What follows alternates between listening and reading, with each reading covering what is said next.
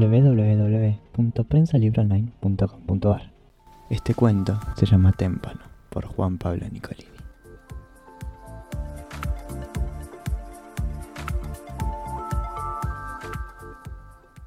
La rosa rozó su vestido negro mientras caía de su mano, posándose sobre la tierra mojada.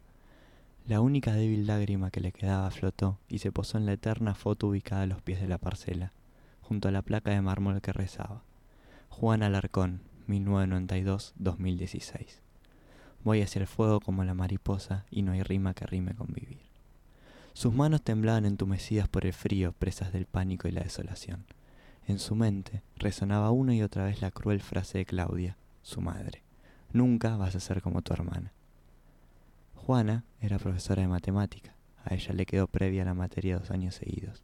Juana tenía una pareja estable hacia añares. Ella aún dudaba de su sexualidad.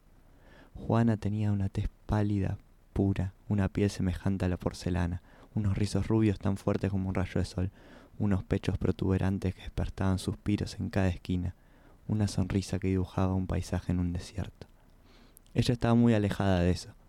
Se sentía inmensamente inferior, y así se lo remarcaban todos, elogiando la belleza de su hermana y no la suya. Su mente era una tómbola, un, un volcán iracundo dispuesto a explotar, arrasando toda una aldea y a su vez una suave brisa estival que sigue el vaivén de un mar etéreo. Ambas situaciones se gestaban en su interior al mismo tiempo. Su vista se nublaba mientras caminaba por las melancólicas calles de la ciudad. Sin prisa se dejó llevar por la garúa que le caía encima y le borroneaba el maquillaje. Necesitaba un trago, con urgencia un trago que ahogue sus penas. Entró un bar con aires de antro. Se sentó en una mesa ajada por el tiempo y bajo la escasa y amarillante luz que le otorgaba el lugar se pidió una ginebra. Trago tras trago fue invocando a sus fantasmas. Ya en la tercera ronda, un mar de lágrimas invadía su cuerpo y salpicaba el posavasos. La sensación de inferioridad sumada al desasosiego que le produjo su pérdida estaba a flor de piel. ¿Por qué nunca serían suficientes sus méritos? ¿Por qué nunca alcanzaría al menos una palabra de aliento? ¿Por qué le habían quitado la única persona que le devolvió una sonrisa y lo iluminaba ese pozo negro en el que estaba sumergida? Nada era justo ni lo sería jamás, pensaba mientras empinaba el codo sin reparo alguno.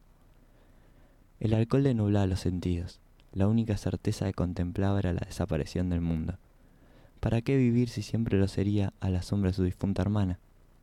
Bamboleándose con el desequilibrio que le producía su beodez, salió del lúgubre bar, el quinto apóstol, rumbo al lugar del accidente. No cabía en su cabeza lugar para la sanación, pero al menos podría sentir algo, al menos podría sentir ira. El remordimiento afloraba en cada forúnculo de su cuerpo, la desidia brotaba de su taciturno rostro como un terremoto en territorio chileno, la muerte salpicaba con su tenor maligno cada paso que daban sus zapatos embarrados.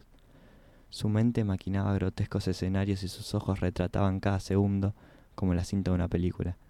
Era dantesca la representación de sus últimos minutos, borracha, vestida de luto y con una daga en su mano derecha recorriendo Plaza de Mayo, con los faroles de los coches yendo a revés de sus pasos. Las luces de LED iluminaban su mortal recorrido y los domos grababan esos últimos instantes que iría a poseer su cuerpo. Si tan solo las cámaras de vigilancia pudieran percibir sonidos, la cinta de grabación hubiera repetido esos alaridos que dictaban tan solo siete palabras una y otra vez. Nunca vas a ser como tu hermana.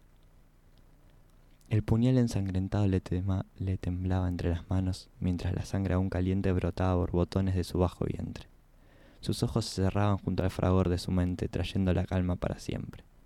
Su cuerpo luchaba por aferrarse a sus últimos hilos de vida a escasos metros de donde había batallado el de su hermana. El corazón deshecho de una madre tras la pérdida de un hijo es irrecuperable. Más profunda es esa penuria cuando la falta se duplica.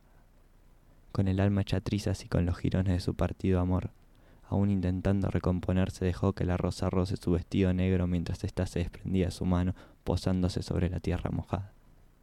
La única y débil lágrima que le quedaba flotó y se posó en la eterna foto ubicada a los pies de la parcela junto a una placa de mármol que rezaba.